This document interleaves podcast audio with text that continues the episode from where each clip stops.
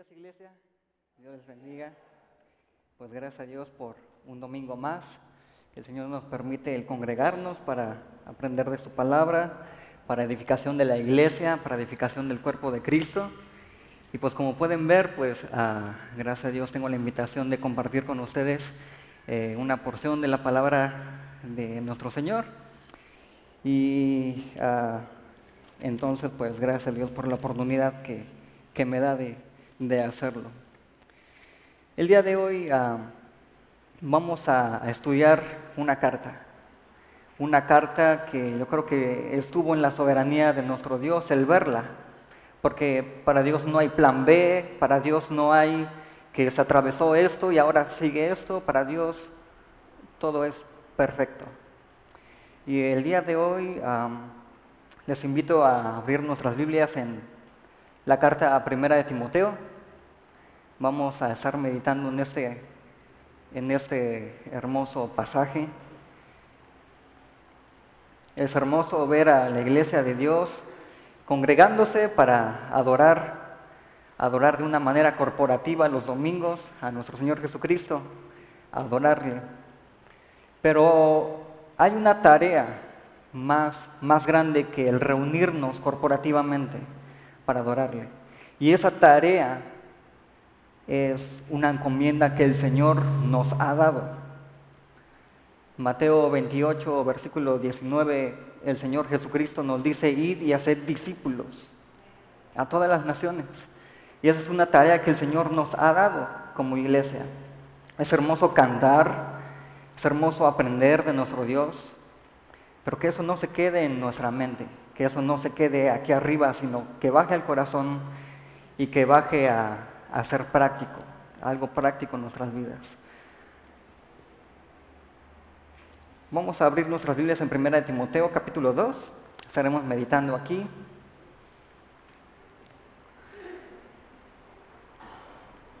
Y bien, antes de eso vamos a hacer una oración. Inclinemos nuestros rostros. Padre, gracias por este, este día, Padre, porque nos has permitido el seguir congregándonos para aprender de tu palabra, para edificarnos. Eh, si Padre, esta mañana vas a animarnos, si vas a exhortarnos, Padre, que sea tu voluntad, Padre, que seas tú hablando a través eh, de tu siervo, Padre, eh, que seas tú hablando a través de tu palabra, Padre, que tu palabra sea expuesta. Y en Cristo Jesús te lo pedimos. Amén. Entonces, muy bien, estamos eh, por estudiar eh, los versículos del 1 al 7 del capítulo 2 de 1 Timoteo. Es muy importante recalcar, hermanos, algo muy importante. Siempre al estudiar cada, ya sea libro, ya sea carta de la Biblia, siempre es bien importante eh, basarnos, es decir, profundizar al entorno en el que estaban viviendo en aquella época. Eh, qué es lo que estaban viviendo, por qué estaban pasando. Muy importante saber, no podemos leer solo un pasaje y quedarnos con eso sin, estudiar lo que está detrás de eso. Es como si yo eh, caminara aquí sobre la 11 y me encontrara yo una carta, ¿no? Tirada, la levanto y la leo, pero no soy yo el destinatario, no sé quién es el autor, no sé eh, de qué se trata, no sé eh, quiénes están involucrados, solamente la voy a leer y la voy a ignorar. No me va a ser de interés. Pero cuando yo soy el destinatario, cuando yo conozco al autor, cuando yo conozco a las personas que están involucradas en la carta, creo que me va a ser de interés, ¿no es así? Me va a interesar, voy a responder a esa carta. Pues entonces la carta de Timoteo, eh, el apóstol Pablo es el autor de esa carta, quien de los 27 libros que hay en el Nuevo Testamento, él escribe 13 cartas. Tres de ellas son las cartas pastorales, primera y segunda de Timoteo y Tito. probablemente primera de Timoteo es la penúltima carta que estará escribiendo el apóstol Pablo. El apóstol Pablo fundó la iglesia de Éfeso a finales de su tercer viaje misionero. y había trabajado en Éfeso o pastoreado Éfeso por aproximadamente tres años. Él estaba eh, tan apasionado por la palabra de Dios, por el Evangelio, a él se le conoce como el predicador de los gentiles. Y él está en Éfeso, ahí pastoreando a esta iglesia. Quizás no de una forma presencial, ¿verdad? Quizás no de una manera e-, estar ahí todo el tiempo, pero él tiene más viajes. Y él va a ir a Éfeso, o él tiene el, deseo de ir a Éfeso, pero por lo mientras no le es posible. Leemos en 1 Timoteo 3, 15, que dice así, Voy a leer la Biblia, eh, la Reina Valera. Dice, para que si tardo sepas cómo debes conducirte en la casa de Dios, que es la iglesia del Dios viviente, columna y baluarte de la verdad. Vemos aquí que Pablo tiene eh, el anhelo de visitar, de visitar esta iglesia, pero no le es posible por lo mientras. Ahora Pablo está muy encariñado por su iglesia, está preocupado por su iglesia y lo que hace es escribir esa carta. Eh, para ilustrar esto, ustedes conocen las carreras de relevos, ¿no es así? Son más de un participante en esas carreras. Hay una pieza que estos corredores se pasan el uno al otro para que su compañero que la recibe avanza y esta pieza es como un tubo, se le llama testigo. Prácticamente el apóstol Pablo está terminando su carrera, su turno, y él le está entregando este testigo a Timoteo y le está diciendo que avance. No se trata de una empresa, no se trata de una escuela, se trata de una iglesia. La iglesia de Cristo.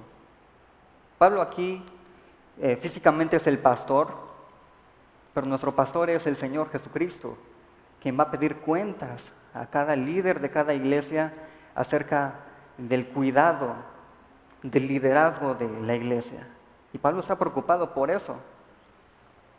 Pablo conoció a Timoteo y Timoteo es un joven tímido, eh, que él no está, o, él no tiene las características de ser impulsivo o de, tener esta eh, iniciativa de trabajo, él es pasivo.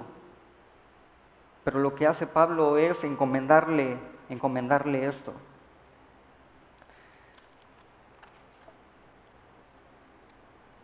Entonces, les voy a dar algo de, lo que estaban pasando en ese momento. Es muy importante para entender esto. Habían ciertas sectas falsas en ese tiempo, ciertas personas que eh, salían de la misma iglesia de Éfeso. De hecho, en, Hechos 20, 29, eh, Pablo le advierte a los ancianos de la iglesia de Éfeso que iban a salir falsos maestros dentro de la misma iglesia. Advierte acerca de lo que se aproxima para la iglesia. Y al parecer aquí en 1 Timoteo ya se había cumplido eh, la predicción de, de, Pablo. Los falsos maestros ya estaban activos. Ahora, ellos no solamente hablaban este, sus enseñanzas, sino que las afirmaban. Dice 1 Timoteo capítulo 1, versículo 7, dice, queriendo ser doctores de la ley sin entender ni lo que hablan ni lo que afirman. Ellos estaban afirmando lo que enseñaban. Entonces, imagínense a estos dos grupos, la iglesia verdadera que tiene la verdad de Cristo y los otros falsos maestros que dicen, no, nosotros también la tenemos. Entonces la iglesia estaba así como estaban en un lugar de entre la espada y la pared en donde elegir. Entonces vemos la preocupación tan grande de Pablo que tiene aquí por su iglesia. Y le está encomendando, no solamente le está dando consejos, oye, Timoteo, te recomiendo que hagas esto, te recomiendo que hagas esto, lo otro. No, le está dando instrucciones específicas, instrucciones acerca de la iglesia. El versículo 5 del capítulo 1 dice, pues el propósito de este mandamiento, de esta instrucción, vemos aquí eh, la rudeza con la que Pablo le está hablando a Timoteo. Entonces, la iglesia de Cristo no es un adorno que está eh, entre la sociedad solamente para hacerse bonita, para hacer un club social. tiene una misión muy importante y el tema de hoy se llama, le he puesto la oración evangelística. Algo muy importante que la iglesia de Cristo ha olvidado. Ha olvidado, es una, eh, algunos pastores le nombran a la oración la joya perdido de los, perdida de los cristianos. La oración es una herramienta para el cristiano. Si no oramos, y se va a escuchar feo, pero no somos cristianos. Porque una de las características de un cristiano es la oración. Jesús todo el tiempo oró con su Padre. Todo el tiempo Él subía a los montes y Él estaba en comunicación con su Padre. Él aún siendo Dios, aún siendo Dios, vemos aquí su sometimiento, su obediencia al Padre. Le voy a dar lectura a los siete, siete versículos del capítulo 2. Dice así, exhorto ante todo a que se hagan rogativas, oraciones, peticiones y acciones de gracias por todos los hombres, por los reyes y por los que están en eminencia, para que vivamos quieta y reposadamente en toda piedad y honestidad. Porque esto es bueno y agradable delante de Dios nuestro Salvador, el cual quiere que todos los hombres sean salvos y vengan al conocimiento de la verdad. Porque hay un solo Dios y un solo mediador entre Dios y los hombres, Jesucristo hombre, el cual se dio a sí mismo en rescate por todos, de lo cual se dio testimonio a su debido tiempo. Para esto yo fui constituido predicador y apóstol. Digo verdad en Cristo, no miento, y maestro de los gentiles en fe y verdad. El propósito de este tema es el siguiente, la salvación de los hombres. La salvación de los hombres es el propósito de estos versículos que estaremos estudiando. Entonces, al final del, versículo 1, ¿por qué dice por todos los hombres? ¿A qué se refiere esta pequeña frase con la que termina el versículo 1? Se refiere a que debemos orar por todo tipo y clase de hombres. Debemos orar por judíos, por gentiles, hablando en el contexto de, de la iglesia de Éfeso. Debemos orar por los convertidos y por los inconversos. Eso es lo que le está diciendo Pablo a la iglesia de Éfeso, que también va a leer la carta. Les está diciendo, la salvación no solamente es para el grupo judío, no solamente es para los judíos, la salvación es para todos los hombres. Ahora, la iglesia estaba siendo engañada por dos, por dos grupos, por dos sectas. Unos eran los judaizantes, eran una eh, exclusividad de raza.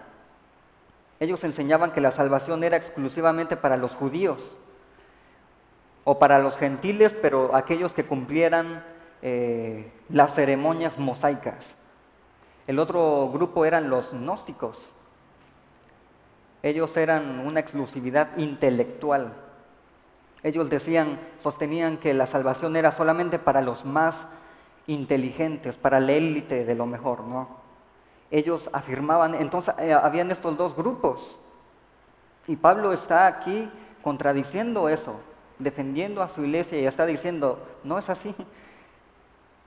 Hagan acciones y peticiones de gracias por todos los hombres, por todos, no solamente judíos, por todos los hombres. Ambas, ambas eh, ambas sectas, ambos grupos estaban en, acuerdo con algo. Estos dos grupos tenían a la mujer en inferioridad. Para ellos la mujer era un ser de segunda clase, un objeto solamente para procrear y hasta ahí. Y Pablo por eso en el versículo 11 les dice, la mujer aprenda en silencio. En ese tiempo no se le permitía a la mujer eh, aprender, pero Pablo les dice, no es así, que la mujer aprenda en silencio con toda sujeción, que aprenda, no solamente los hombres. Entonces ven aquí como el versículo 1, el, el final del versículo 1 dice, por todos los hombres, o sea, aquí todos somos iguales delante de Dios, con diferentes roles entre hombre y mujer, ¿sí? pero iguales delante de Él. Entonces vamos a continuación a ver tres razones de la oración evangelística. Nos estamos acercando al versículo 2 que dice, por los reyes y por todos los que están en eminencia, para que vivamos quieta y reposadamente en toda piedad y honestidad. Entonces aquí encontramos el primer punto o la primera razón, para que vivamos para que vivamos quieta y reposadamente en toda piedad y honestidad. Esa es la primera razón. Ahora, imagínense cómo tomaría la iglesia de Éfeso esa instrucción que está dando Pablo, que debemos orar por los reyes. ¿Saben quién estaba de gobernador, de emperador en ese momento? Estaba un gobierno tirano, era Nerón, quien perseguía a los cristianos, quien los, los castigaba, los torturaba. Por eso habían grupos que decían que la salvación era solamente para los judíos. Pero no es así. Pablo está diciendo, no, la salvación es para todos los hombres. Y entonces aquí se le pide a la iglesia de Éfeso que ore por un emperador corrupto, perseguidor de la fe cristiana, Nerón. Debemos orar por nuestros líderes, por nuestro gobierno. Nuestro pastor eh, comentaba, estamos en un punto estratégico para el Evangelio. Y también todos estamos en un punto estratégico por orar por nuestros líderes. Estoy en el CI, mi trabajo es orar por facultad, por mis maestros, mis profesores. Ustedes en donde estén también deben orar por quienes tengan eh, en superioridad, como dice el versículo 2, por quienes están en eminencia. Debemos orar por nuestro pastor, por nuestros líderes, quienes están a cargo de la iglesia. A veces cuesta orar por nuestros enemigos, ¿no es así? por las personas que como que no se alinean a mis pensamientos, es difícil orar por ellos. Pero pues Pablo ordena a la iglesia cristiana que ore por Nerón, un emperador que los mataba por querer en Jesucristo. Entonces, hablando de la nación, con respecto al versículo 2, en el bienestar de la nación está mi bienestar. La oración por los que están en autoridad creará condiciones sociables favorables para los esfuerzos evangélicos de la iglesia. La estabilidad de la nación depende de que la iglesia aprenda a orar corporativamente por sus líderes, por sus gobernantes.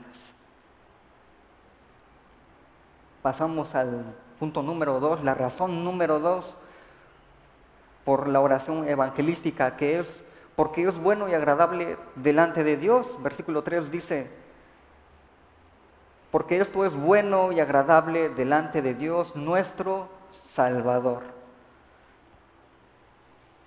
En el original, en el griego, la palabra Salvador eh, se traduce más como libertador.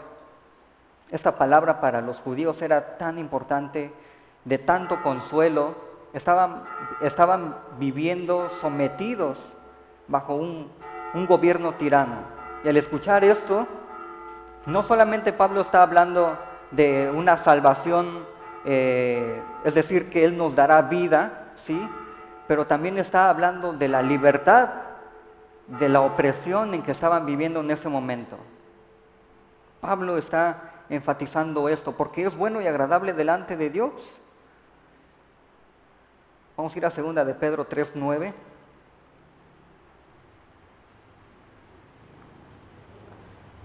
Dice así, el Señor no retarda su promesa, según algunos la tienen por tardanza, sino que es paciente para con nosotros, no queriendo que ninguno perezca, sino que todos procedan al arrepentimiento. Para Dios es agradable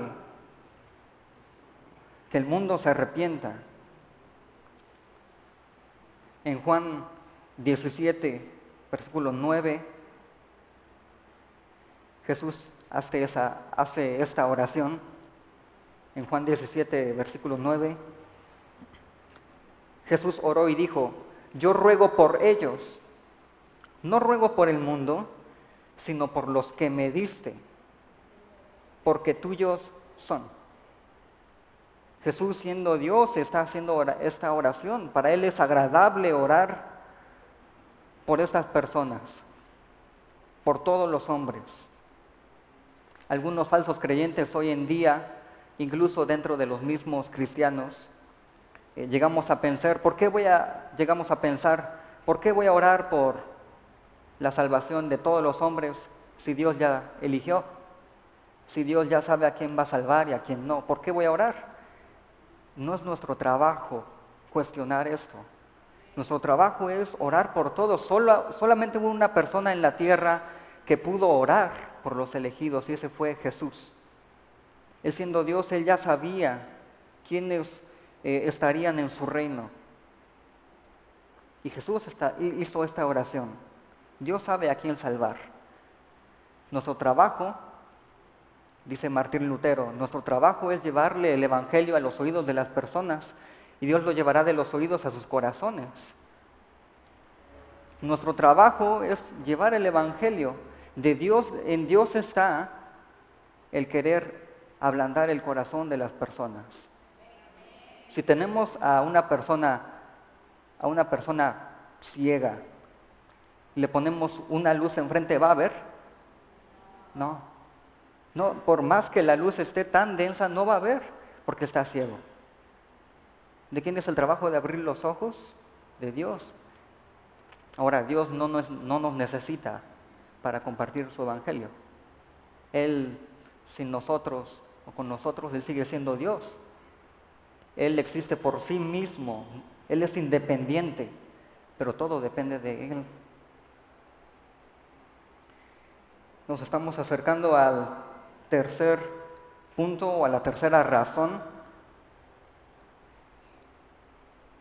Y la tercera es, Dios quiere que todos los hombres sean salvos. Dios quiere que todos los hombres sean salvos. Vamos a ir a Tito 2.11.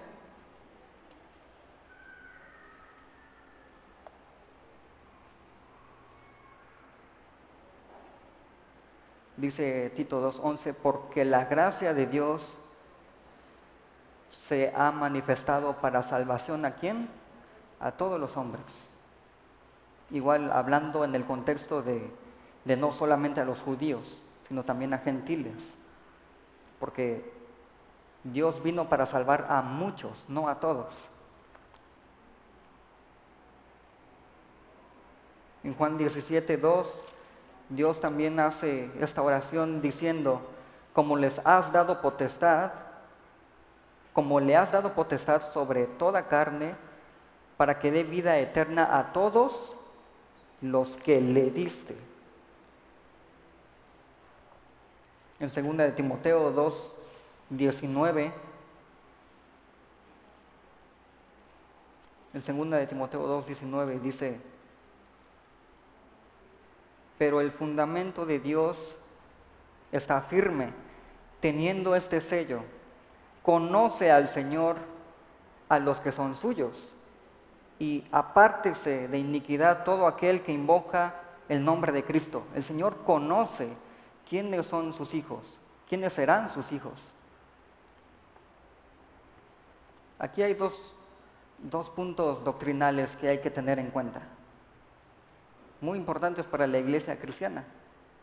Son muy importantes. El, versículo 4 de 1 Timoteo, capítulo 2, al decir, el cual quiere que todos los hombres sean salvos, no estamos hablando aquí acerca de que todos van a ser salvos. Dios ya ha elegido a quienes va a salvar. Dios ya ha elegido a quienes redimir, a quienes rescatar. Pero es mi trabajo orar por ellos. Tarde que temprano, la persona por la que estoy orando va a recibir a Cristo, si en la voluntad de Dios está que así sea. Por eso debemos orar que se haga la voluntad del, Señor, no la nuestra. Dice en Romanos 9, 18, Romanos 9, 18 al 24 dice, de manera de que, de manera de que quien quiere tiene misericordia y al que quiere endurecer, endurece. Pero me dirás, ¿por qué pues inculpa? Porque ¿quién ha resistido a su voluntad? Más antes, oh hombre, ¿quién eres tú para que alterques con Dios? Dirá el vaso de barro al que lo formó, ¿por qué me has hecho así?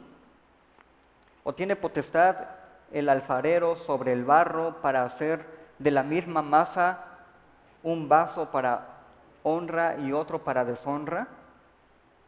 ¿Y qué si Dios queriendo mostrar su ira y hace notorio su poder, soportó con mucha paciencia los vasos de ira preparados para destrucción? ¿Y para qué notorias y para hacer notorias las riquezas de su gloria, las mostró para con los vasos de misericordia que él preparó de antemano para gloria? a los cuales también ha llamado, esto es, a nosotros, no solo de los judíos, sino también de los gentiles. Estamos viendo aquí que Dios a quien llama va a rescatar, a quien Él escoge va a redimir, va a salvar. En Romanos 8, 29 Romanos 8, 29, 30.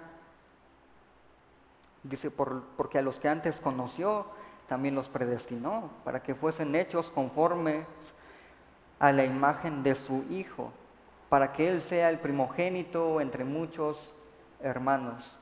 Y a los que predestinó, a estos también llamó.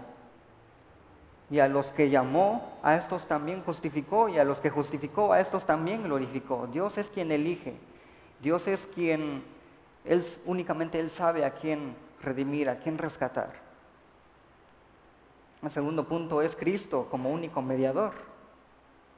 Allí en 1 Timoteo 2, en el versículo 5, que dice, porque hay un solo Dios, un solo mediador entre Dios y los hombres, Jesucristo hombre. Si hay un Dios, ¿cuántos mediadores van a haber? Uno. Un Dios, un mediador, Jesucristo hombre. Jesús nos ha reconciliado con Dios. Jesús es por quien únicamente puedo llegar al Padre. Hebreos 4, 14. Hebreos 4, 14 dice de la siguiente manera. Por tanto, teniendo un gran sumo sacerdote que traspasó los cielos, Jesús el Hijo de Dios, retengamos nuestra profesión es Cristo nuestro gran sumo sacerdote. En el Antiguo Testamento, sin derramamiento de sangre, no había expiación, no había perdón. Pero vamos a leer lo que dice Hebreos 10, 11. Hebreos 10, 11. Dice, y ciertamente todo sacerdote está día tras día ministrando y ofreciendo muchas veces los mismos sacrificios que nunca pueden quitar los pecados. Dice el versículo 12, pero Cristo, habiendo ofrecido una vez para siempre un solo sacrificio por los pecados, se ha sentado a la diestra de Dios. Jesucristo es el sacerdote y es el sacrificio. Solamente este sacrificio bastó para que nosotros podamos acercarnos confiadamente a Dios. Es por eso que cada vez que finalizamos nuestra oración decimos, en el nombre de Cristo Jesús, amén. Nos acercamos siempre, siempre en el nombre de Cristo, únicamente por Él. Ahora como, como conclusión de, de estos siete versículos, dice el versículo 6, ah, el cual se dio a sí mismo rescate por todos, de lo cual se dio testimonio a su debido tiempo. Para esto yo fui constituido predicador y apóstol, digo verdad en Cristo, no miento, y maestro de los gentiles y fe en fe y verdad. Cuestionaban estos dos grupos, eh, estos falsos grupos cuestionaban eh, el apostolado de Pablo. Decían que él no era uno de los doce y por lo tanto él no tenía esta autoridad para predicar. Pero sabemos que Pablo estaba de camino a Damasco con su caballería, él persiguiendo a la iglesia cristiana, cuando es confrontado con una luz más radiante que el sol, a tal grado que llega a quedarse ciego. Y de esa manera él recibió la encomienda de parte personalmente de, Cristo. Y él tiene que defender su apostolado. Y por eso dice en el versículo 7, para esto yo fui constituido predicador y apóstol. Digo verdad en Cristo, no miento. Y maestro de los gentiles en fe y verdad. Y una de las marcas, de las características que, eh, que reflejaban, que demostraban que Pablo era cristiano, era que oraba, aún estando ciego. Pablo, el Señor Jesucristo le dice a este eh, hombre de Dios, le dice a este profeta que vaya a, ver a, a, Pablo. Dice, ¿por qué ora? ¿Por qué ora? Así los hijos de Dios. Todo el tiempo debemos estar orando. Es la herramienta, es la armadura de un cristiano. La iglesia, como conclusión, la iglesia del Dios viviente, columna y baluarte de la verdad, debe tomar su papel como intercesor por la salvación de los elegidos de Dios. Eso es nuestro papel, hermanos. No solamente venimos eh, como un club social a reunirnos y, ah, hoy es un domingo más, ya van a dar las once, hay que ir al culto. Venimos a recibir un entrenamiento, venimos a ser exhortados, capacitados para edificación del cuerpo de Cristo. Cada quien en sus diferentes áreas, en sus diferentes dones que, que, el Señor nos ha dado. Hay una misión que tiene la Iglesia Reforma, ¿no es así? La visión de una plantación de la nueva iglesia. ¿Qué estamos haciendo? Nos estamos preparando, ¿no es así? Estamos orando. Es una de las tres eh, cosas que está haciendo la iglesia reforma, orando. Que sea Dios confirmando, que sea Dios hablando, cuando Él diga, a la hora que Él diga y donde diga. Es un trabajo corporativo entre, entre todos como cuerpo y personalmente también, como todos. Por eso cada mes nos reunimos para orar, gracias a Dios. Pero no solamente vamos a orar cada mes, o sí. Vamos a orar cada quien en nuestras casas, en nuestro punto estratégico en donde estamos, para el avance del Evangelio. Pablo tenía esta pasión por la iglesia de Cristo. Imagínense a un pastor que ha trabajado tres años por una iglesia que ha trabajado duro por una iglesia, que ya hay un buen número de una iglesia y ahora tiene que despedirse de ella y entregarla en manos de un joven que quizá tenga algo de experiencia con, Pablo porque anduvo un tiempo con él, pero no tenía la, podríamos decir, la garra que tenía Pablo. Entonces eh, el apóstol Pablo tiene este sentir de, dolor cuando hay que dejar el puesto. Duele, ¿no es así? Que tenemos un puesto, que estamos a cargo de algo, nuestro trabajo, no lo sé, en algún puesto que tengamos y entregarlo a otra persona, pero la iglesia no es nuestra, la iglesia es de Cristo y Él se encargará de los detalles. El apóstol Pablo en Perdón, vamos a ir a Hechos 7, 59, y vamos a ver el ejemplo de un hombre que hasta el único momento de su vida, y aún siendo apedreado, él oraba por estos inconversos. Hechos 7, 59.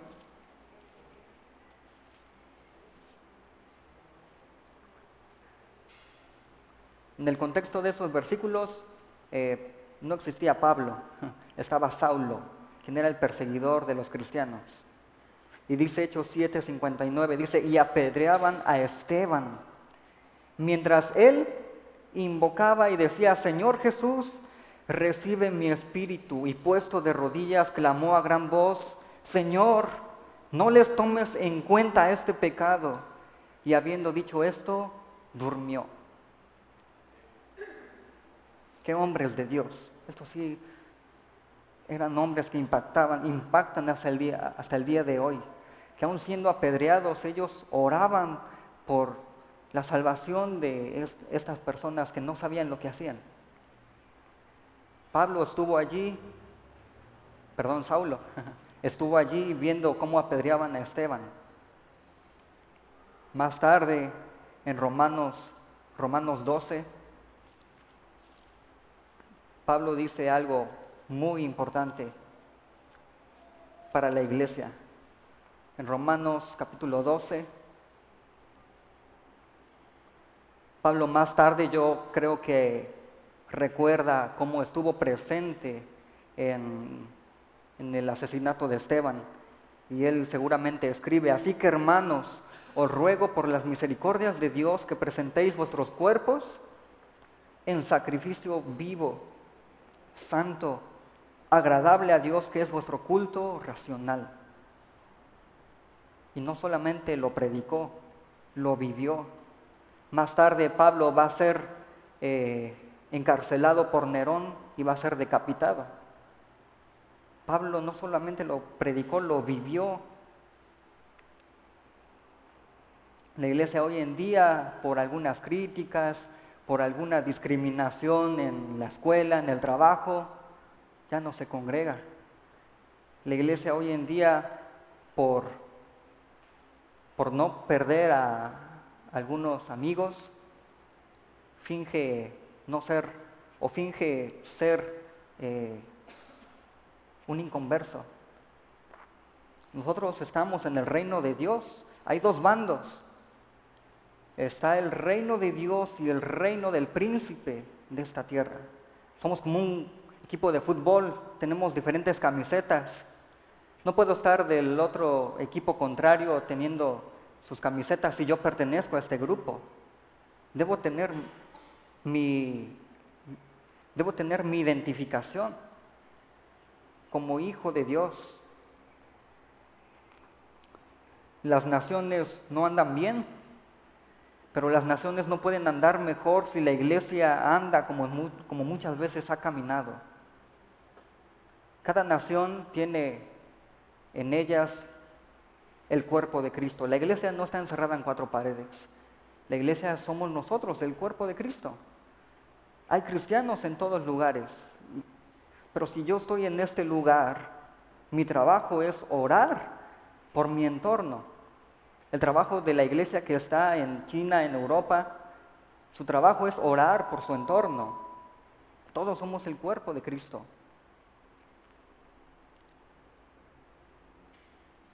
La iglesia debe orar y debe tomar este papel de la oración evangelística. Es nuestro trabajo, es nuestra comisión, la última comisión, por así decirlo, que nuestro comandante nos dio en vida o en físico aquí allá en Mateo 28, donde Jesús le da la comisión a sus doce discípulos. Antes eran doce, ahora somos sin número. Debemos pedir a nuestro Dios que Él sea edificándonos, exhortándonos para cumplir su, su mandato, su comisión.